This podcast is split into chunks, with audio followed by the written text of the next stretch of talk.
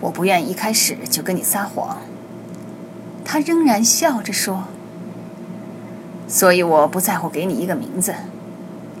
我受雇于一个专门处理有关税务和财务问题的政府部门。”他指了指纳沃特和尤西。这两位和我差不多，也为他们各自的政府部门工作。这位块头高大、愁眉苦脸的家伙来自奥地利。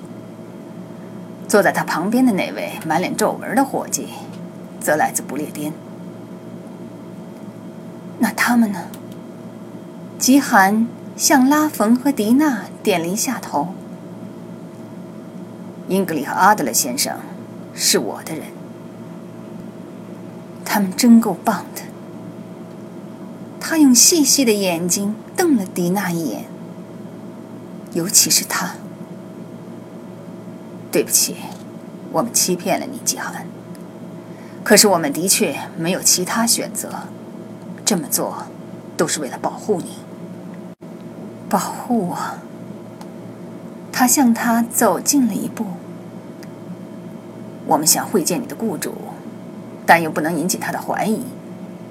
他顿了顿，补充道：“就是阿尔斯蒂奇先生。”听到他提到这个名字，基罕似乎畏缩了一下。加布里尔假装没看到。我想你随身带着手机吧？他问，好像刚刚才想到这一点似的。当然带了。请把它交给英格里。在我们继续交谈之前，关闭所有的通信设备，至关重要。一个人永远不知道谁在偷听。基罕从手提包里拿出手机，交给了迪娜。迪娜把手机关闭，然后迅速地消失在另一个房间里。加布里尔走回咖啡桌，拿起了文件夹。他庄严地打开文件。好像里面藏着他不愿示人的内容。恐怕你工作的银行已经被人调查很久了。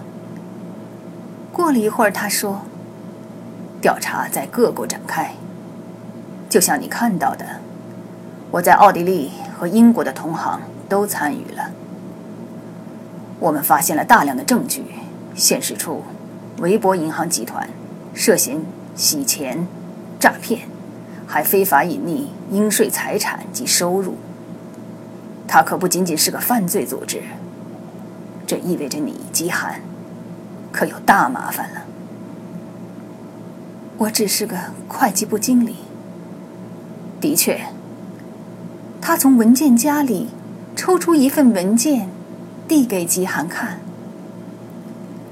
微博银行只要开一个账户，吉寒，你的签名。就会在所有的随付单据上出现。你还经手所有的银行转账。他从文档里又拿出一纸文件。这一回，他的咨询是针对吉航个人的。比方说，你最近给开曼岛的信丰银行垫汇了很大一笔钱。你怎么知道这次转账的？这次转账实际转了两笔钱，一次两千五百万美金，另一次稍低些，两千万。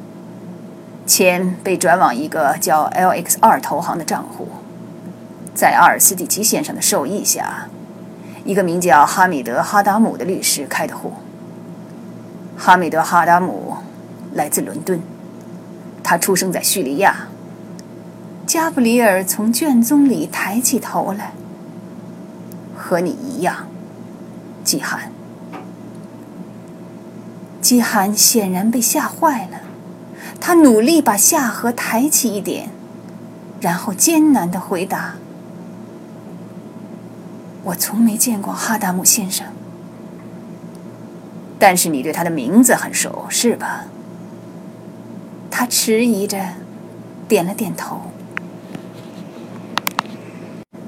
而且你也不否认，这些钱是你亲自汇到那些账户上的吧？我只是在执行命令。阿尔斯蒂奇先生下的命令。他不作声了。加布里尔将文件放回文件夹，又把文件夹放回咖啡桌。尤西的目光又锁住了天花板。纳沃特凝视着落地门外一辆一闪而过的摩托艇，似乎希望此时自己就坐在上面。好像没人愿意听我接着说这些。加布里尔边说。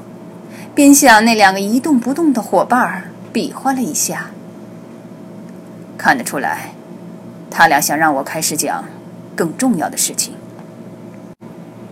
什么事情？加布里尔没想到，吉寒用这么平静的语气问这个问题。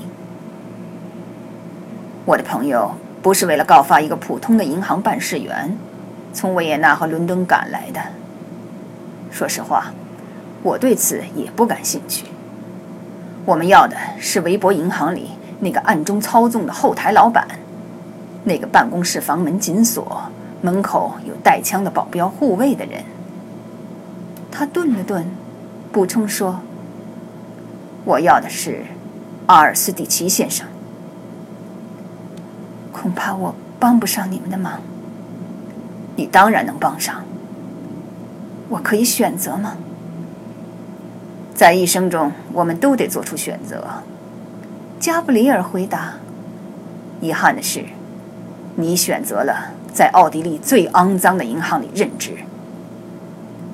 我应聘的时候，不知道他那么脏。那你证明啊？我怎么证明？告诉我们你知道的有关阿尔斯蒂奇的一切。给我们提供一份完整的名单，包括维博银行所有主顾的名字，他们存在银行里让你们保管的钱，还有这些钱以各种金融工具的形式被用来投资的地点。那不可能。为什么？因为那样做将会违反奥地利的银行法规。加布里尔把手。放在纳沃特的肩膀上。这位先生为奥地利政府工作，他要是说没问题，那你这么做就不违规。基罕纠结了片刻，我不能帮你，还有个原因。他终于说：“银行账户户主的名字，我不是每个都能接触到。”你不是会计部的经理吗？当然是。